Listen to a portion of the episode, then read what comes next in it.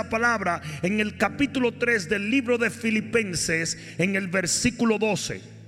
Dice, no que lo haya alcanzado ya, ni que ya sea perfecto, sino que prosigo por ver si logro hacer aquello por lo cual también fui asido por Cristo Jesús. Hermanos, yo mismo no pretendo haberlo ya alcanzado, pero una cosa hago, olvidando ciertamente lo que queda atrás. Aleluya.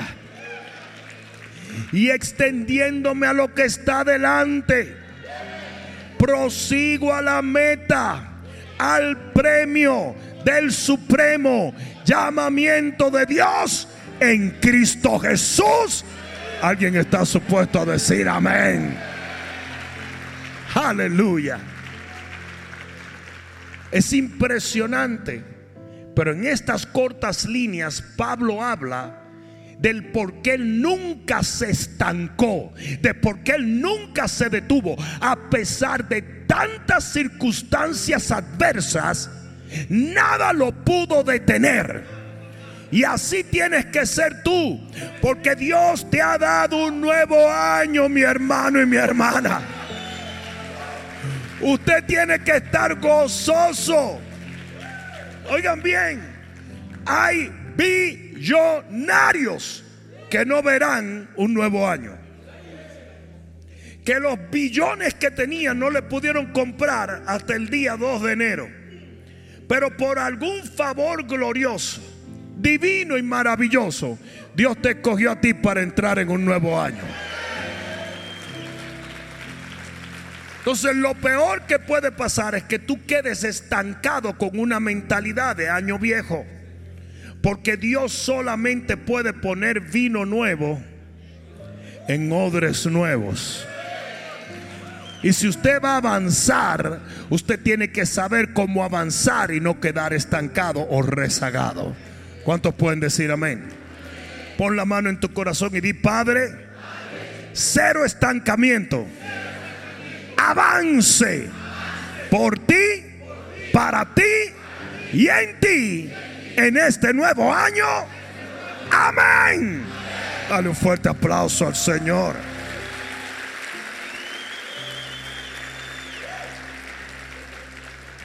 Siéntate un momento.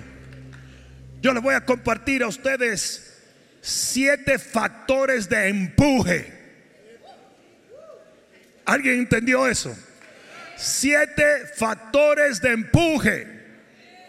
Lo que Pablo está diciendo aquí es literalmente la filosofía del hombre y la mujer de Dios que avanza hacia mejores cosas.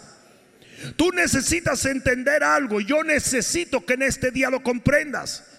David mató un león, luego mató un oso, luego mató a Goliat y luego mató ejércitos enteros. Si usted no está avanzando, usted está retrocediendo. Y si en este año usted se dedicó a matar leones, el año que viene usted va a matar osos, el otro año usted va a matar gigantes, el otro año usted va a poner a correr. Porque esa es la idea. La Biblia dice que la senda de los justos es como la luz de la aurora que va en aumento hasta que el día se hace perfecto. Usted no llega a un día de perfección sin pasar por un proceso de iluminación. Uy, eso quedó demasiado bueno ahí. Eso quedó demasiado bueno. Pero es importante que lo entienda. Usted va de menos luz a más luz. Y esto va gradualmente. Si usted no sabe cómo avanzar de esta manera, usted no va a llegar. ¿Alguien está entendiendo esto? Si la gran mayoría de la gente ve a gente que ha llegado a obtener ciertos lugares en su área y ellos dicen, qué suerte tuvo fulano, suerte de qué? Eso ha sido batalla tras batalla, paso a paso, lucha, lucha, caídas y levantamiento, fe y pro. Llega un momento en la vida de Pablo donde él dice, acabé, pero acabé victoriosamente. Por lo tanto, él sí alcanzó lo que él andaba buscando. Él dijo a mí, ya yo terminé, gané la batalla, ahora me espera la corona. Y así tiene que terminar todo hijo de Dios, habiendo cumplido la misión que Dios le dio y habiendo recibido todo lo que Dios prometió. ¿A quién fue que yo vine a hablarle en este día? Yo la verdad que no quiero lo tuyo, pero lo mío yo lo quiero todo. Es más, dice lo que está a tu lado, yo lo tuyo no lo quiero, pero lo mío sí. No, no, no, no, no, para que no te miren mal. Yo no quiero lo tuyo, pero lo mío lo quiero entero. ¿Alguien está entendiendo eso? Ahora bien, cuando vemos a Pablo, Pablo fue literalmente el apóstol más poderoso que hubo en la historia. Y este hombre llegó porque tenía una fórmula de avance que no permitía estancamiento. Sin importar lo que viniera en su contra, el hombre siempre salía adelante. Y hay siete factores de empuje en la vida de Pablo en esta sola escritura. El primero, aquí viene, aquí viene, amárrate los cinturones que por ahí vamos. El primero es anticonformismo. Anticonformismo. Mira lo que dice allí. No que lo haya alcanzado ya.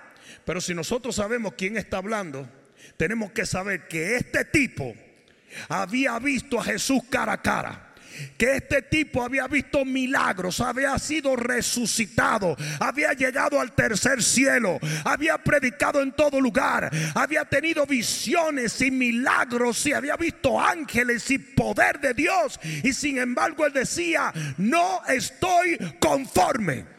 Todavía no lo tengo todo. Y yo he venido a decirte que para que la gente avance, tiene que pensar que hay mucho más de parte de Dios. Si usted se conforma con lo que tiene, ya no hay más nada Lo voy a decir otra vez. Si usted está contento con lo que tiene, ya no hay más. No sé si alguien me está entendiendo. Hay muchísima gente que quiere culpar a Dios cuando en realidad usted está feliz con lo que tiene.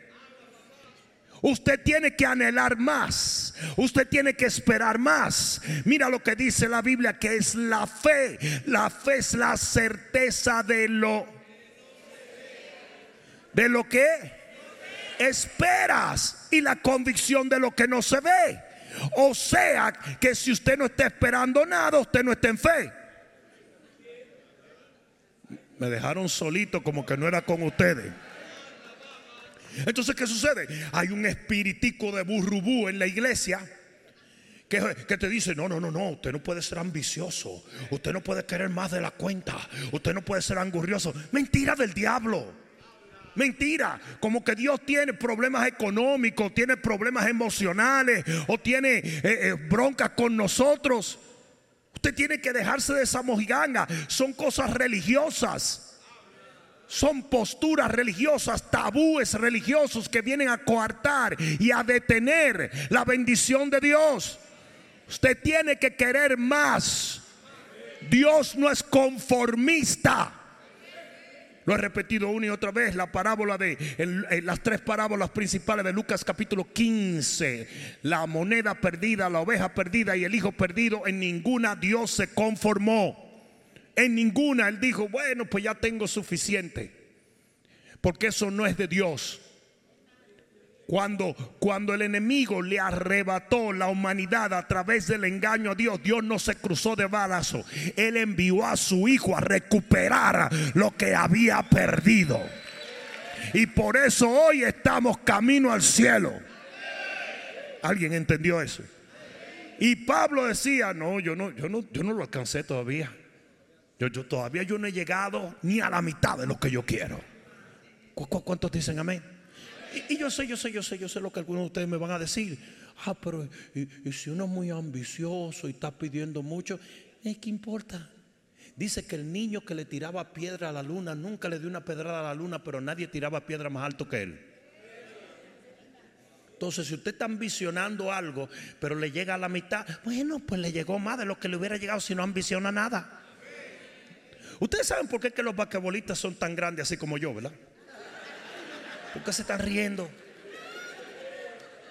Pero ustedes saben que el basquetbolista crece al extremo porque tiene que extenderse completamente. ¿Sabes que los fisiólogos dicen que si el aro del basquetbol estuviera más abajo, los basquetbolistas fueran más pequeños? Mientras más tú te extiendes para alcanzar algo, más creces. Usted tiene que querer más para recibir más. ¿Cuántos recuerdan a Otoniel en la Biblia? Dice que se casó con Asca, la hija de Caleb. Y cuando iban de camino, Otoniel le dijo, mamacita, un momentito, ve y dile a tu papi que nos dé todas las fuentes que bañan la tierra que él nos regaló. Y gracias a Dios que no era una mujer tóxica. Porque una mujer tóxica ¿y qué tú te casaste conmigo por el dinero? Eso es lo que pasa, ¿verdad? Ahí mismo debió de salir huyendo. Pero no, Aska dijo, ok, fue donde el papá le dijo, papá, gracias por todo, porque esa es la actitud correcta. Tú todos los días le dices a Dios, gracias por lo que me diste. De todas maneras, Señor, quisiera esto ahora. Porque esa es la actitud correcta. No es que eres mal agradecido. Es simplemente que tienes ambición. La palabra ambición viene de visión amplia. Usted tiene que tener una visión tan amplia que esté constantemente buscando más. Y cuando vino Toniel donde Caleb y le dijo, eh, perdón, Asca vino donde Caleb y le dijo, queremos toda la fuente. Eh, eh, Caleb no le dijo, mira muchacha ambiciosa, criada, igualita a tu mamá. No, le dijo, claro que sí, porque el que pide, recibe. El que busca encuentra y al que toca se le abre. En este nuevo año pida, busque, toque, persiga, atrás. Ahora lo que dice la Biblia, que el que encuentra esposa recibe la benevolencia y la gracia de Dios. Hay diferentes traducciones. Y la palabra encontrar es casar, de cacería, no de casamiento, casar. Entonces, usted quiere una esposa, váyase a casar una que no tenga a Tarzán, ¿verdad? Porque es otra cosa. Pero usted va y casa uno, usted la persigue, ¿verdad? Sin que lo metan preso tampoco, porque hoy en día las mujeres son, ay, no, no, oh, me está acosando. después, después se están quejando, ¿verdad?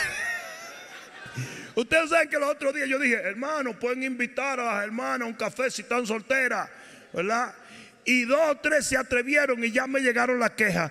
Vino un tipo y me dijo, Bishop, que si yo me podía beber un café. Pero ¿qué fue lo que te dijo? Que le pariera dos hijos. Lo que te dijo fue un café.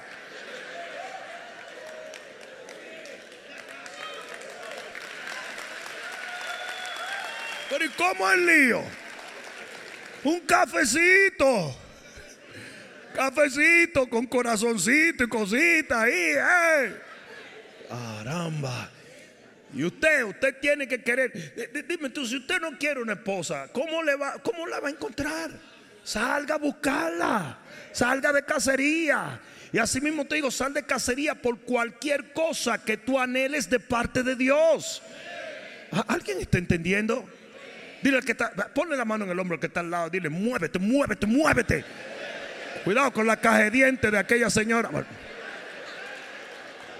Hay que moverse. Dos, dos. La segunda cosa que vemos en este pasaje es persistencia. Alguien diga persistencia. Dice aquí en la escritura, yo prosigo. Digan prosigo. La palabra proseguir es persistir, insistir, continuar, mantener o empujar.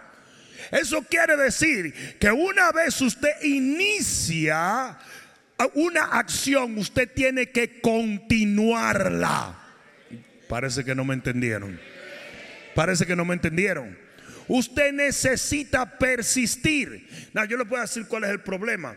Nosotros vivimos en una generación que comienza muchas cosas pero no termina nada.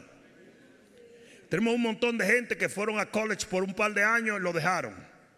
Tienen 67 trabajos, hacen 25 cosas, pero no son persistentes. No sé si me están entendiendo. Usted tiene que aprender a persistir hasta que usted obtenga aquello por lo cual usted está luchando. Porque si no, lo que usted está haciendo es invirtiendo mal su tiempo, su energía y su dinero. Por eso el Señor decía, cuando alguien va a hacer una torre, calcule bien para que no se quede por la mitad, porque entonces lo perdiste todo. No sé si me está entendiendo. Usted tiene que persistir hasta que se haga aquello que usted anda buscando. ¿Alguien está entendiendo? Pablo era muy persistente. Por eso esa palabra proseguir, él la usa mucho. Usted tiene que seguir y seguir y seguir y seguir. La Biblia dice que el rey de Israel vino donde el profeta y el profeta le dijo, golpea el suelo con las flechas y dice que lo golpeó como una, dos o tres veces, pero se detuvo. Eso es lo que hace muchísima gente. Entonces le revela el profeta, por cuanto golpeaste dos o tres veces, solamente derrotarás al enemigo dos o tres veces. Si le hubiera dado cinco o seis, lo hubieras derrotado a todos. Y usted tiene que entender que cuando usted comienza a hacer algo y no lo termina, usted está creando enemigos en contra suya. Porque usted está invirtiendo lo que tiene sin ninguna retribución persiste hasta que tengas la victoria. ¿Tú sabes cómo se llama tu Dios? Alfa y Omega. Principio y fin. Y por eso Él dice, el que comenzó la buena obra, la termina. El Señor no deja nada por mitad. A mí, a mí un día uno de mis hijos vino y me dijo, eh, eh, eh, como en el tercer año de la carrera, me dijo, no, no, no, no me llene esta carrera. Me dijo, a mí no me importa que lo que te llene. El que está pagando esto soy yo. Y mi inversión dice que cuando tú me traigas un título, entonces tú haz lo que te dé la gana. Llénate el título, cómetelo, haz lo que tú quieras. Bro, y lo hice terminar la carrera. La terminó con la cara incómoda y todo. Al contrario, se aceleró para terminarla. Y la terminó un año antes. Y cuando me trajo el título, bien hecho. Ahora sí, abúrrete a todo lo que te da la gana, pero ya mi inversión está bien. Ajá. Pues si arrancamos, ¿vamos a terminar o qué?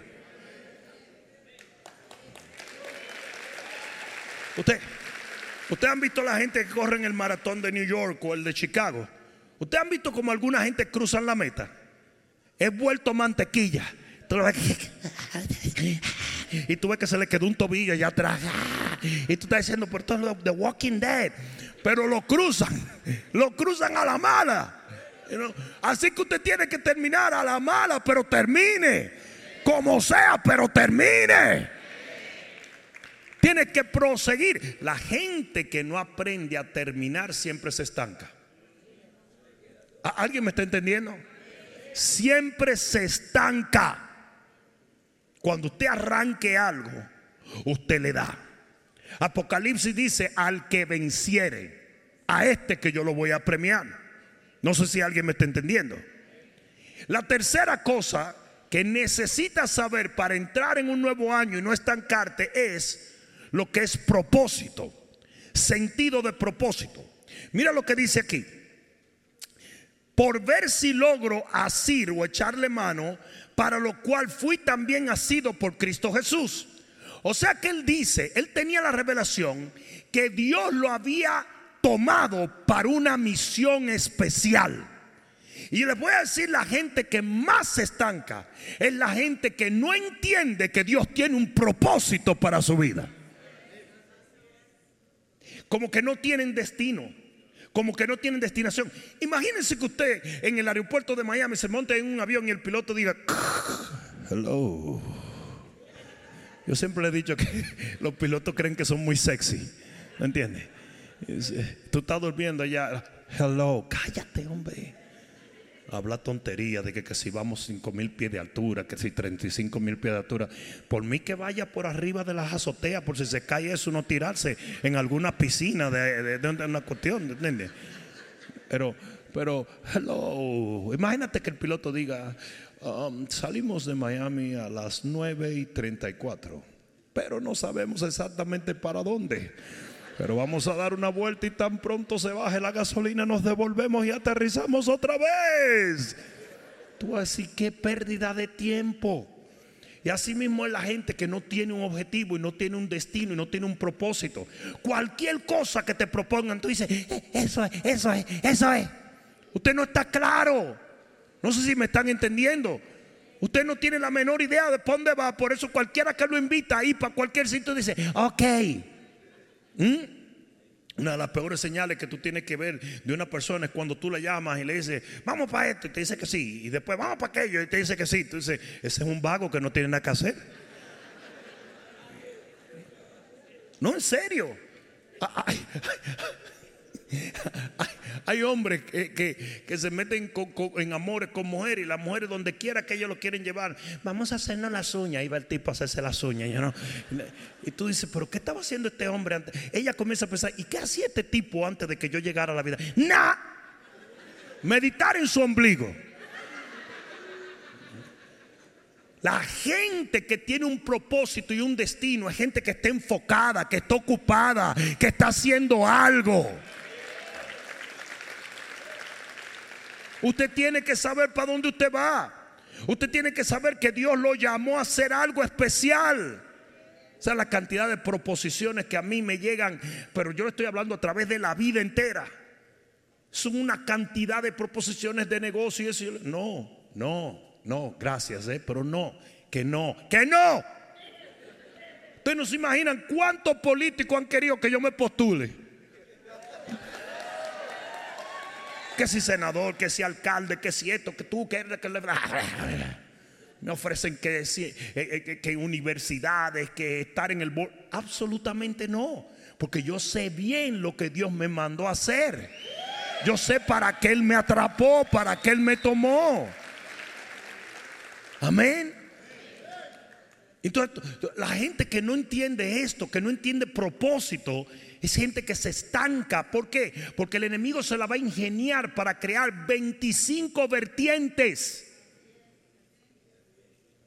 Yo he llegado a cancelar 200 invitaciones en un año. O sea, a no aceptarla. Invitaciones para ir a todo el mundo. Y cuando lo, como los, los, la gente que hace los eventos saben que, la gente quiere que tú vayas, te empiezan a ofrecer dinero y te empiezan a ofrecer y te vamos a poner en tal hotel y en tal. No, no importa eso. Yo entiendo que yo tengo un llamado y sé lo que Dios quiere que yo haga en ese llamado. Yo no me voy a salir de ahí. ¿Cuánto entiende lo que le estoy diciendo? Si usted es plomero y lo mandan y lo mandan a arreglar algo en una casa de electricidad, usted lo que vaya a perder tiempo y a lo mejor a quemar la casa. Y hay gente que no tiene la menor idea de qué es lo que tiene que hacer. Pablo sabía, por eso que Pablo decía, soy apóstol por la voluntad de Dios. Y dijo, y a mí no me lo reveló Cunchinflú, a mí me lo reveló el Señor mismo. Porque esa es otra cosa. Usted tiene que tener cuidado con todos los profetas medio brujos que hay hoy en día. Y los profetas Facebook. Vienen y te dicen bobería y media y la gente comienza a trazar su vida por profecías que no son ni de Dios. Me dejaron solo, wow. Algún primo tuyo es profeta hoy. Tengan mucho cuidado, la profecía está supuesta a confirmar, no a ordenar. La profecía confirma, no demanda. El profeta profeta ni siquiera te da la interpretación de la profecía, que te lo, te lo revele Dios. No sé si me están entendiendo. Porque si te lo interpretan, te están diciendo lo que tienes que hacer. Y si te están diciendo lo que tienes que hacer es una manipulación. Si la profecía no era para el profeta, sino para mí, cállate la boca y dame mi profecía, que ya el Señor sabrá lo que yo tengo que entender de ella.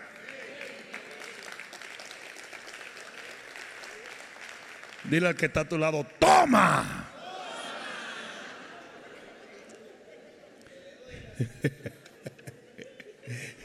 Pablo decía, yo tengo que persistir para lograr hacer aquello para lo cual Dios me tomó. Tengo que hacerlo. Amén. Cuatro. La cuarta cosa es enfoque. Digan enfoque. En el versículo 13 dice, una cosa hago. No dice cinco, no dice diez, no dice veinte, no dice treinta y cinco. Una. Porque te voy a decir esto y quiero que me entienda. Usted no lo puede hacer todo. Usted tiene que saber qué es lo que usted tiene que hacer para lograr lo que tiene que lograr. ¿Alguien me está entendiendo? Usted se tiene que enfocar. Yo he dado este ejemplo anteriormente, pero si tú tomas en el día más candente, en el día más caliente, una lupa, nunca vas a poder empezar un fuego si te mantienes moviendo la lupa.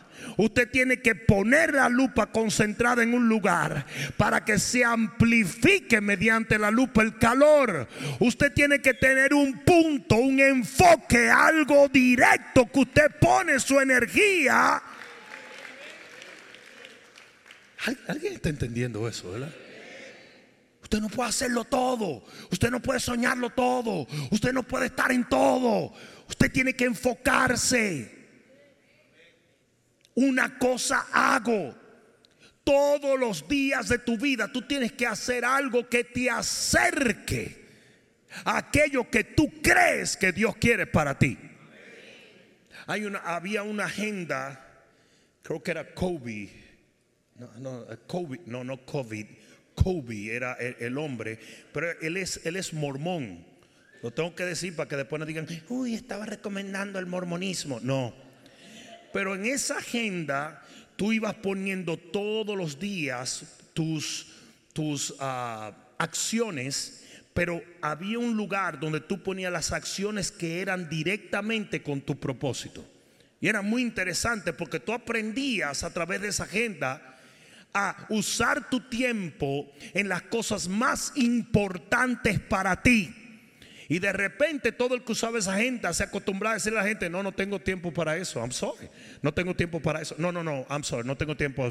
Ah, para eso tengo 20 minutos, para eso tengo una hora. Y todos los días eran objetivos. Lo que tú haces diariamente es lo que te va a llevar a una victoria al final del año. ¿Cuánto entendieron eso? ¿Lo entendieron o no lo entendieron? Por supuesto, usted tiene que enfocarse. Usted tiene que fijar su vista. Es interesante que Germán Vaca, el que nos metió aquí, uno de los miembros de la iglesia, que es campeón de motociclista y 25 años atrás nos metió a, las motocicletas, él nos decía, cuando tú vayas a gran velocidad en el highway, no te fijes en un punto, porque todo lo que tú fijas tu vista es lo que tú vas a golpear. Esto es, serio, por eso es que tú tienes que tener una vista eh, panorámica cuando tú vas en la motocicleta. Tú no puedes fijarte algo porque le das. Pues lo mismo pasa en la vida. Aquello donde usted fija los ojos es a lo que usted le va a dar. Usted quiere éxito, usted fija sus ojos en el éxito. Usted quiere hacer algo para Dios, usted fija sus ojos ahí. Y no importa la velocidad que vaya, usted va a llegar ahí. Amén. Eso es muy importante. Enfoque. Él decía, una cosa hago. Mis acciones están enfocadas. No digo yo hago 20 cosas, digo una cosa. Cinco. Y esta sí que es dura. Olvidando ciertamente lo que queda atrás y te voy a decir esto, una de las cosas que más estanca a la gente es su pasado. Una de las cosas que más detiene a la gente es sus fracasos pasados. Las cosas que acontecieron antes del día presente. Dice en Lucas capítulo 5, dice que Pedro había pasado la noche entera tratando de pescar y no había pescado nada. Y de repente aparece Jesús le dice, ahora sal y tira las redes a la derecha. Y es interesante que el tipo reconoce que había fracasado. Él dijo, toda la noche me le he pasado tratando de pescar y no pesqué nada. Pero, y aquí es donde viene lo interesante, pero no me voy a rendir y no voy a dejar que lo que pasó me robe lo que Dios quiere para mí. Si el Señor todavía me da una oportunidad, lo voy a hacer. Y bogó mar adentro, tiró las redes y recibió la bendición. ¿Alguien puede decir amén a esto? No importa cuántas veces hayas fracasado. No importa. Lo que importa es que puedas seguir persistiendo. Alguien debió decir amén a esto. Alguien debió decir amén. Yo no he visto una sola persona de éxito que haya logrado éxito de la noche a la mañana. Ni una. Ni una. Todo ha sido un proceso duro de muchas pérdidas, de mucha persistencia, de mucho dolor, de mucha acción. Usted tiene que llegar a un punto donde usted sea como, como el Terminator. Pum, pum, pum. I'll be back. I'll be back. El tipo lo fueron desbaratando y venía con un ojo y venía, pero volvía. Volvía otra vez. Y usted tiene que llegar a un punto donde usted sea así. Nada me va a detener. Nada me va a hacer echar atrás. Atrévete. Atrévete por un momento a consultar con gente en la línea que, en la cual tú estás. Vamos a poner que tú estás en la línea del real estate y de los negocios. Búscate a los tipos que están haciendo algo en esto. Gente que ha logrado tener éxito. Entonces tú vas y le dices, ¿cómo te fue? muchacho. muchacho. Yo iba al 7-Eleven y me compraba un hot dog y lo partí en tres pedazos para que me durara por tres días, porque no tenía maná. Y tú dices, ¿qué? Pues yo estoy mejor que ese tipo, exacto. Tú, tú necesitas hacer eso para que entiendas que todo éxito es un proceso y que tú no puedes tomar los fracasos pasados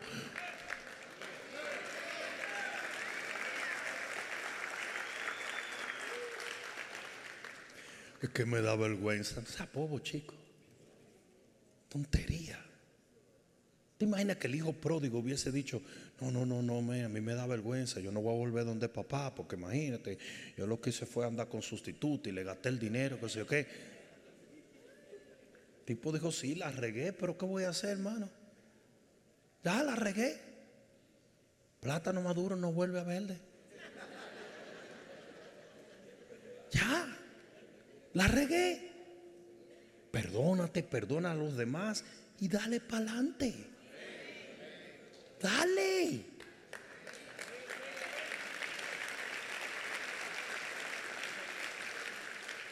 Un día yo iba con mi primo por la 95 y este tipo era brillante, como un sobaco.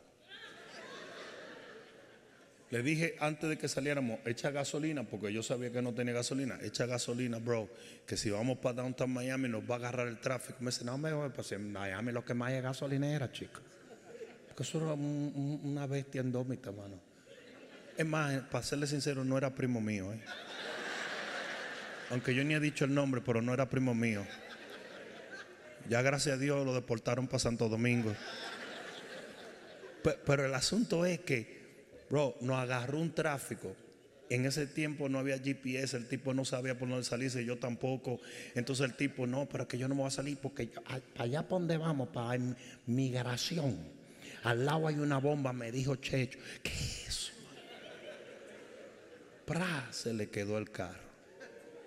Digo que se le quedó a él porque yo estaba ahí, pero yo no estaba de acuerdo. Pero se le queda el carro al tipo.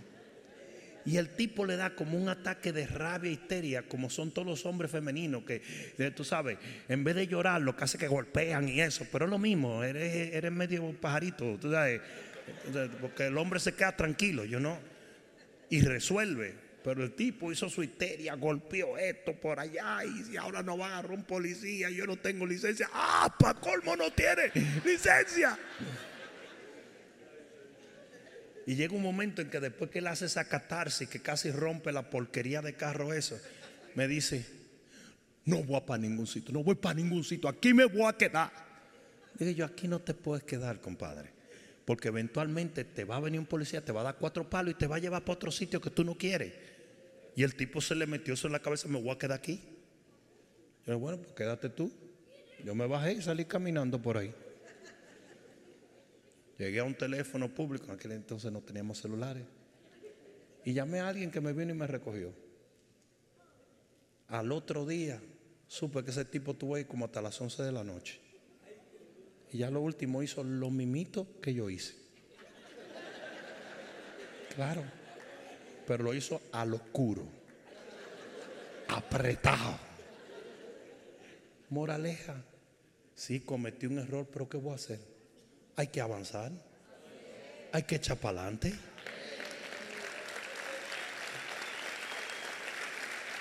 ¿O, no? Claro, se cometen errores, pero usted echa para adelante. Usted no se puede quedar ahí. Entonces Pablo decía, olvidando lo que queda atrás. Yo no puedo estar... Claro, él no estaba hablando de las maravillas, porque las maravillas no se olvidan. Él estaba tratando de olvidar las cosas que no le fue bien. Porque esas son las cosas que te persiguen cada vez que tú quieres alcanzar algo. O sea, la cantidad de gente que están estancados llorando por gente que ya ni se acuerdan de ti. Él me mintió. Él me dijo. Yo le hice a ustedes la historia, yo estoy predicando en República Dominicana y cuando voy saliendo del auditorio me dice la señora, Digo yo, ¿qué pasa, señora? Me dice, mi esposo me dejó. y yo sentí el dolor de la señora. Fue algo como así, como tú sabes, como que yo estaba en una novela de Libertad Lamarque en ese momento. Y, pero, pero ¿cómo me dejó por otra? y yo digo, de, inmediato vengo y digo, Padre, consuela a nuestra hermana y Y algo se me, como que, y suspendí la oración. Y le dije, disculpe, ¿y cuándo fue que lo dejó? 18 años atrás. Yo no estoy mintiéndole. Ya el tipo se había casado dos veces y tenía como seis muchachos en Nueva York.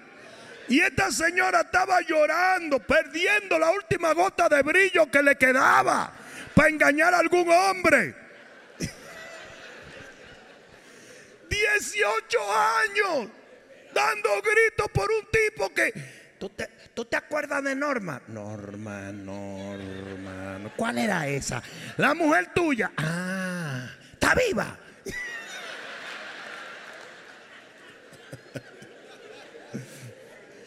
No te puedes estancar. La regaste. Avanza. Avanza. Aprende del error que cometiste y no lo cometas otra vez. Ahora si después tú vas a cantar, tropecé de nuevo con la misma piedra. Ya eso es otro cuento. Hay que olvidar los fracasos. Hay que olvidar los resentimientos. Hay que olvidar las ofensas. Usted tiene que olvidar todo eso. Todo lo que es tóxico, déjelo atrás. Sáquelo de su vida.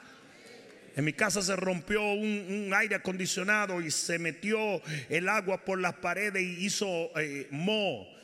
Y, yo, lo primero que yo hice fue salir de ahí, me fui para un Airbnb y vinieron y desbarataron toda la casa. Un día me dijeron, ven a ver, y cuando fui a ver dije yo, ¿y la casa dónde está? Lo desbarataron todo. Pero ¿sabe qué? Yo tenía que sacar ese veneno de ahí.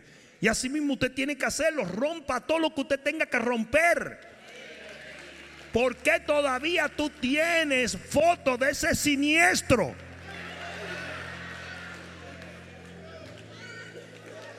Es que yo no sé, yo creo que yo le estoy profetizando a alguien aquí. ¿Por qué que siguen con lo mismo? Suéltalo en banda. ¿Te acuerdas, Pastor Juan, como decían en el país? Sácale los pies con todo y huella. Suelta. Suelta. Suelta. Me acuerdo una vez un primo mío le cayó atrás un Doberman y le agarró un tobillo. Y en eso sale mi tía desesperada y comienza a gritarle, suéltalo Julio, suéltalo. Y él decía, es él que no me suelta. Yo no quiero soltar.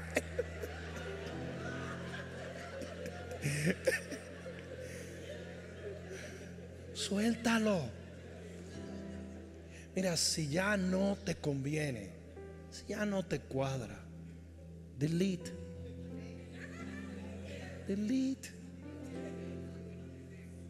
It's okay. Lo que no cuadra en tu nueva vida, te lo suelta. Ustedes recuerdan cuando José le dijo al pueblo que llevara sus huesos. Y, lo mismo hizo Jacob. Pero saben que Dios no permitió que esos huesos muertos entraran a la tierra nueva. Hizo que lo enterraran afuera. Porque tú no puedes traer cosas muertas a tu vida nueva. Tú tienes que enterrarlo. Usted no agarra y, entra a la nevera y hay una leche cortada y dañada. Y usted hace así, echa un poquito y luego agarra la nueva y le echa lo otro porque lo dañaste todo, lo contaminaste. Usted no puede ligar esas dos cosas.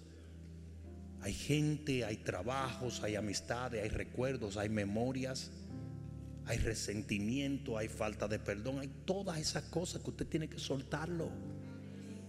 Suéltelo delete, unfriend, suéltelo. Y la gran mayoría de gente se siente culpable haciendo eso. No, si no cuadra con tu vida, suéltalo. No sé si me están entendiendo.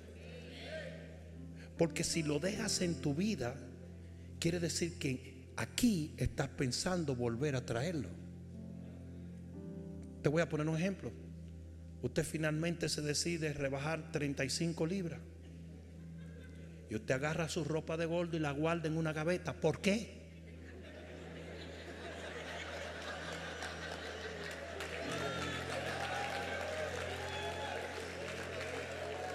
¿Qué significa ese calzoncillo 47 en esa gaveta? Que usted está esperando la primera hartura de cochino para usted volver a buscar eso. Am I right or not?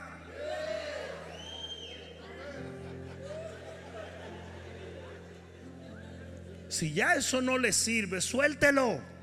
Tenga la fe de que usted está entrando en algo nuevo y que no tiene que volver a lo viejo.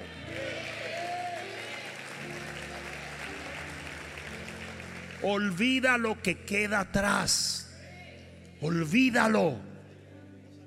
Olvídalo. Es por eso que tenemos la casa repleta de cosas que no usamos. Porque tenemos un apego a cosas que ya no cuadran en nuestra vida. Es horrible. Otro día yo estaba donde un pastor amigo mío y el tipo agarra, tiene como cinco lentes para leer. Entonces él me estaba hablando de una escritura y, y abre la escritura y agarra unos lentes y lo suelta, agarra otro lente y lo suelta. Digo yo, pero ¿qué es esto? Finalmente agarro un tercer lente de leer y me dice, ah, ok, mira, Jeremías, eh, eh, no, no, yo le dije, espérate, espérate, espérate. Pues esto puede ser un mensaje lo que tú me estás dando aquí.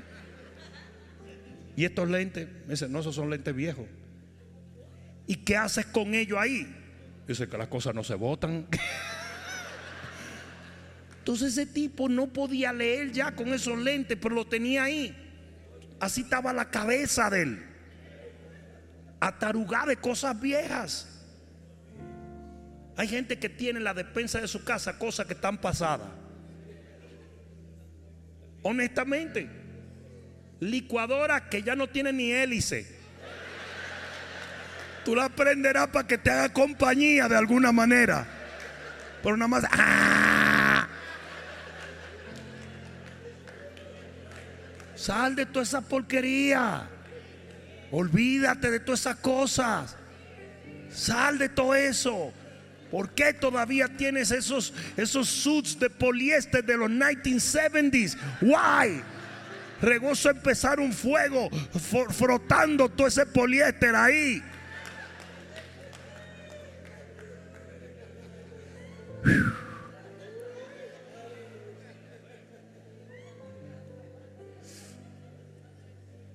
Otro día fui yo en, lo, en, lo, en, lo, en los 90.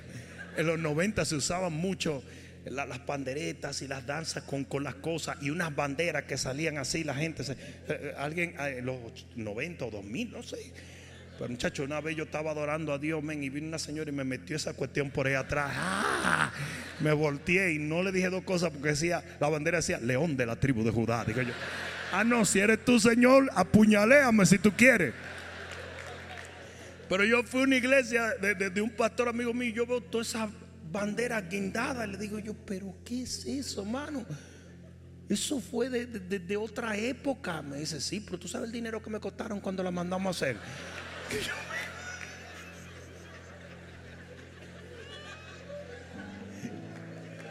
¿Qué es eso? Olvida. Seis.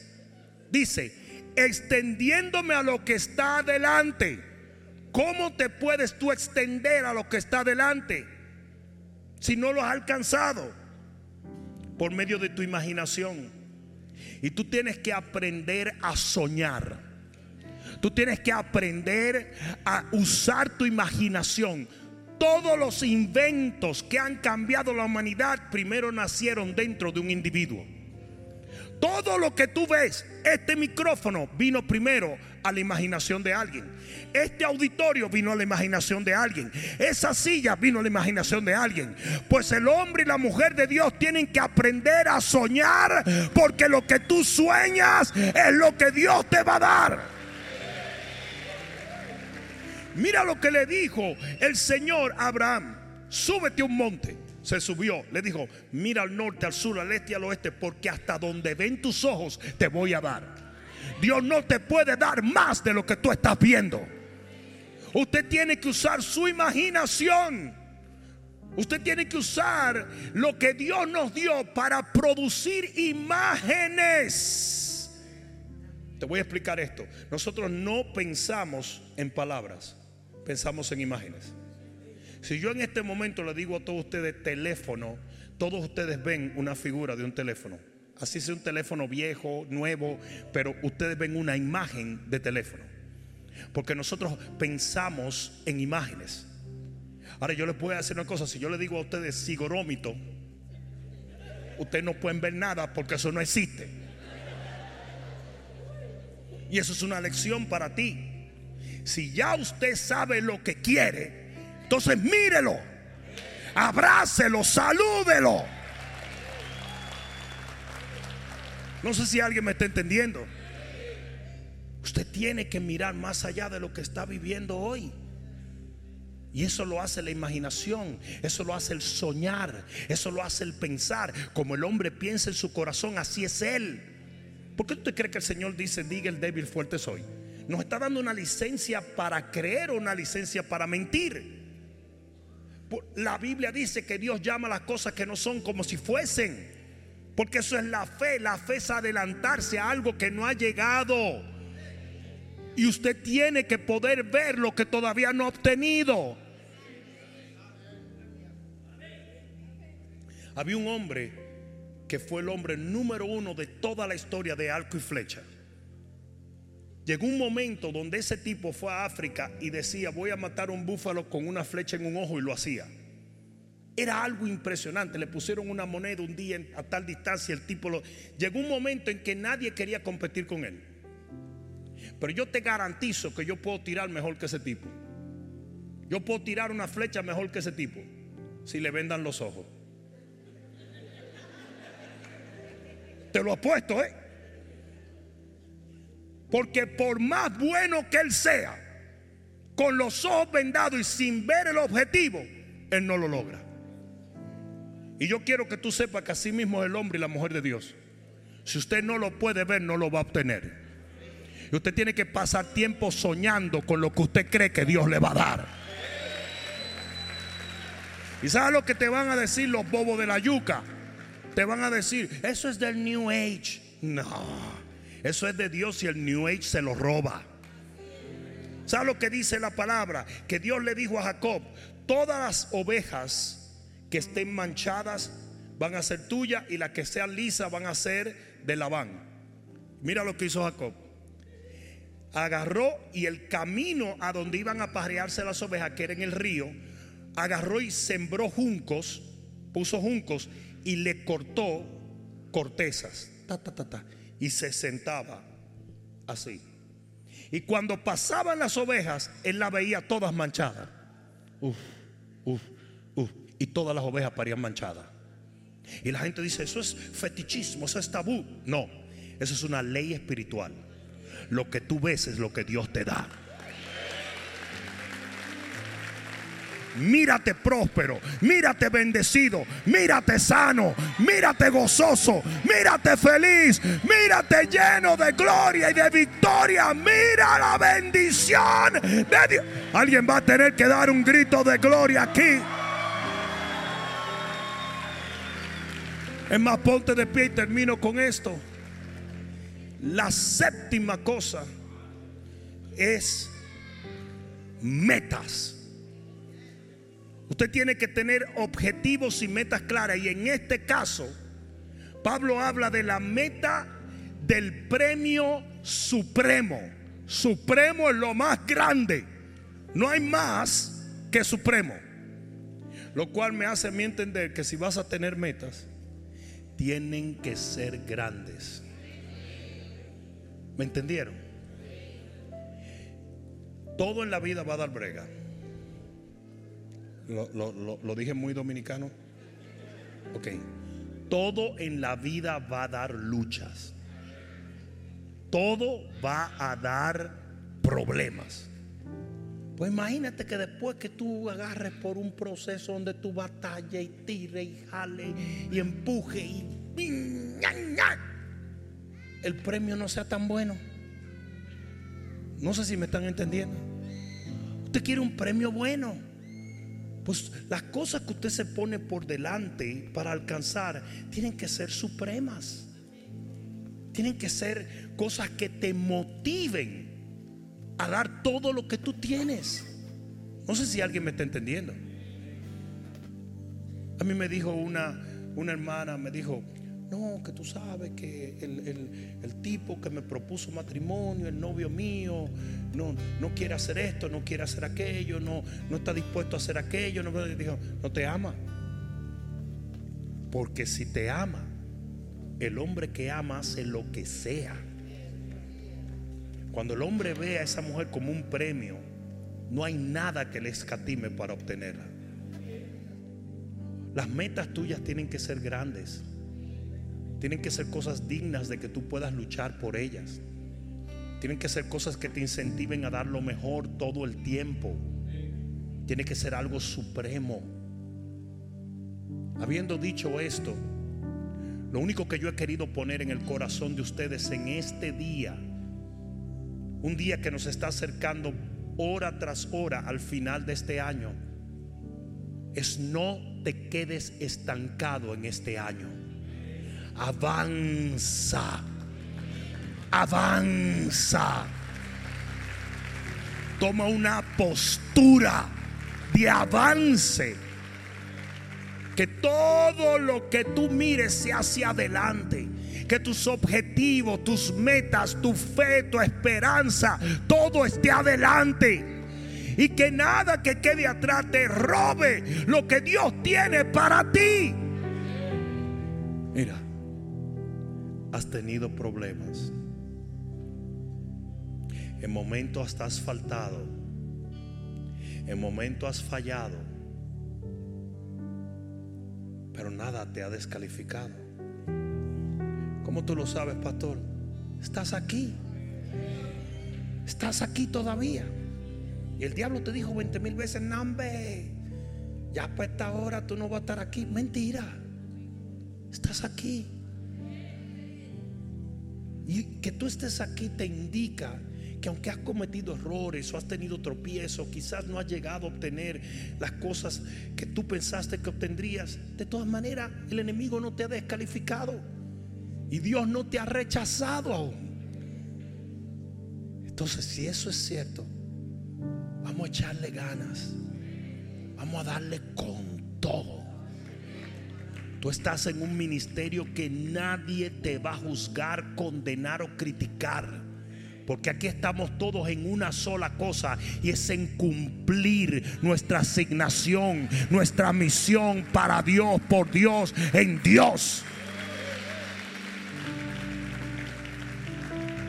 ¿Sabes una de las cosas más interesantes que un ángel le dijo a un ser humano? Y se lo dijo al profeta Elías en uno de los peores momentos de su vida. Le dijo, levántate que largo es el camino que te resta. Ah, bueno, si se acabó, me quedo aquí, Señor, y de aquí me voy. No, te queda un largo camino. Y hoy yo te digo lo mismo. Tú no has terminado y Dios no ha terminado contigo. Vamos con todo para adelante. ¡Uh! ¡Aleluya! ¡Qué buen momento para dar un grito de victoria! ¡Aleluya! Acércate un momento y vamos a adorar a Dios para despedirnos. Levanta tus manos. Alaba. Aleluya. Si estás llorando, alaba. Vamos, iglesia. En las pruebas, alabas. Sí. Si estás sufriendo, alaba.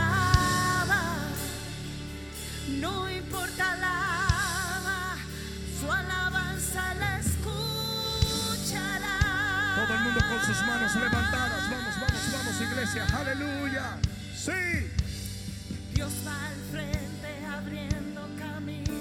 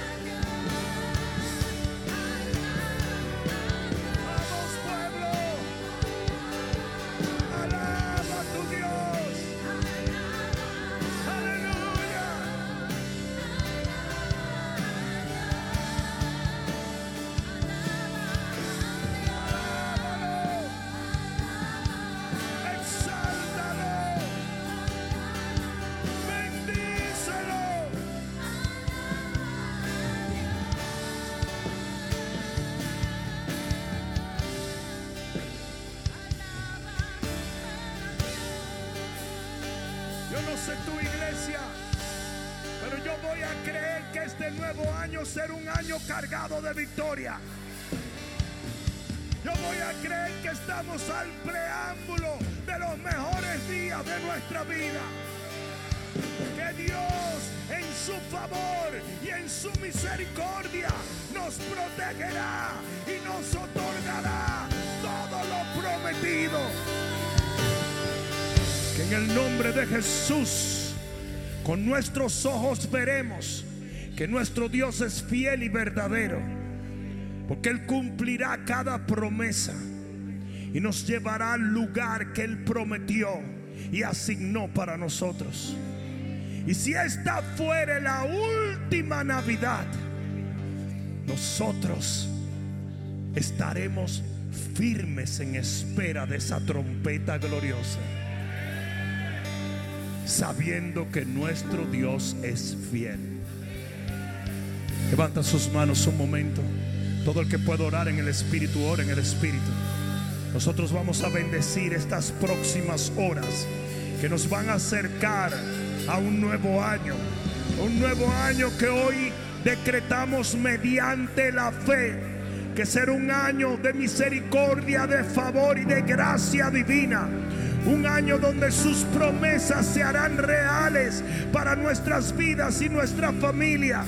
Que en el nombre que es sobre todo nombre, nuestro ministerio alcanzará muchas más almas de las que ha alcanzado hasta este momento.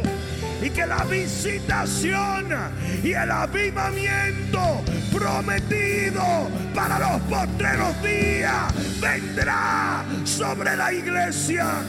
Padre, en el nombre de Jesús, oro por cada hombre, cada mujer, cada joven, cada niño.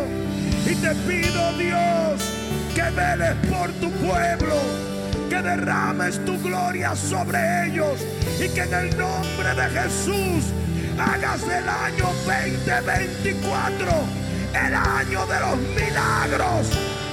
En el nombre de Jesús, comienza a darle gloria a Dios. Comienza a darle gloria a Dios. Comienza a darle gloria a Dios.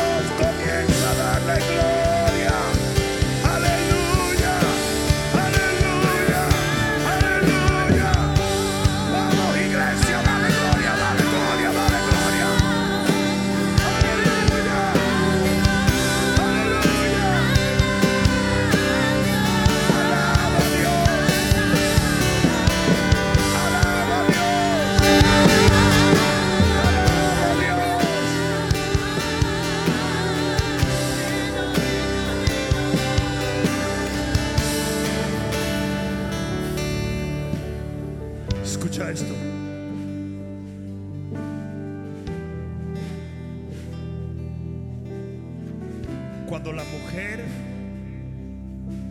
Llamada Raab, que estaba en el muro, le dijo a los espías, sabemos que Dios entregó la ciudad, porque todos nos sentimos consternados en el corazón.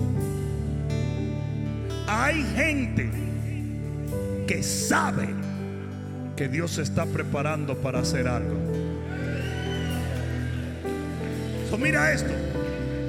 Cuando la gente que no tiene discernimiento espiritual escucha a la gente con discernimiento hablar, dice, esa gente está tostada, esa gente está loca, esa gente se le fue el tren. No, es que en el corazón sabemos que nuestro Dios está a punto de hacer maravilla. Alguien está supuesto a decir amén.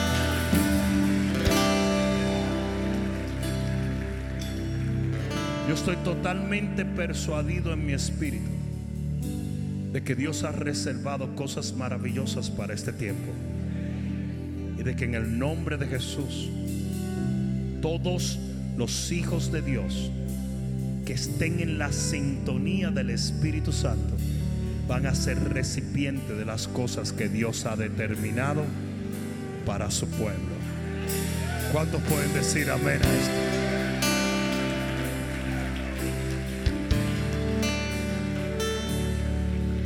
El 31 de diciembre a las 9 de la noche nos vamos a reunir aquí.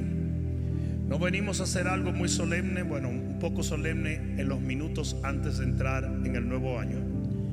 Pero venimos a divertirnos, a gozarnos, creyendo que estamos al preámbulo de un año de bendición y de gracia. Por lo tanto, todo el que te visite, secuéstralo y tráelo para acá. Porque vamos a pasar un tiempo maravilloso. Y escuchen esto. Esta es la razón por la cual nosotros venimos aquí a recibir el nuevo año. Cuando el Señor es el alfa, Él es el omega.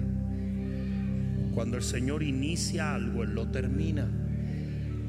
Cuando nosotros recibimos el nuevo año en la casa de Dios, Dios se va a encargar de concluir ese año en victoria. Amén. Entonces le da tiempo a cenar temprano, vengan para acá, lo que les sobra, tráiganlo para que lo repartan. José, vamos a tener sancocho. Oye, tu sancocho va a haber aquí en la cafetería. No, no, no vamos a beber y no vamos a estar resacados, pero vamos a, gozarnos tanto que vamos a necesitar un sancochito. O sea que los espero a las 9 el día 31. Les amo, Dios les bendiga. Amén.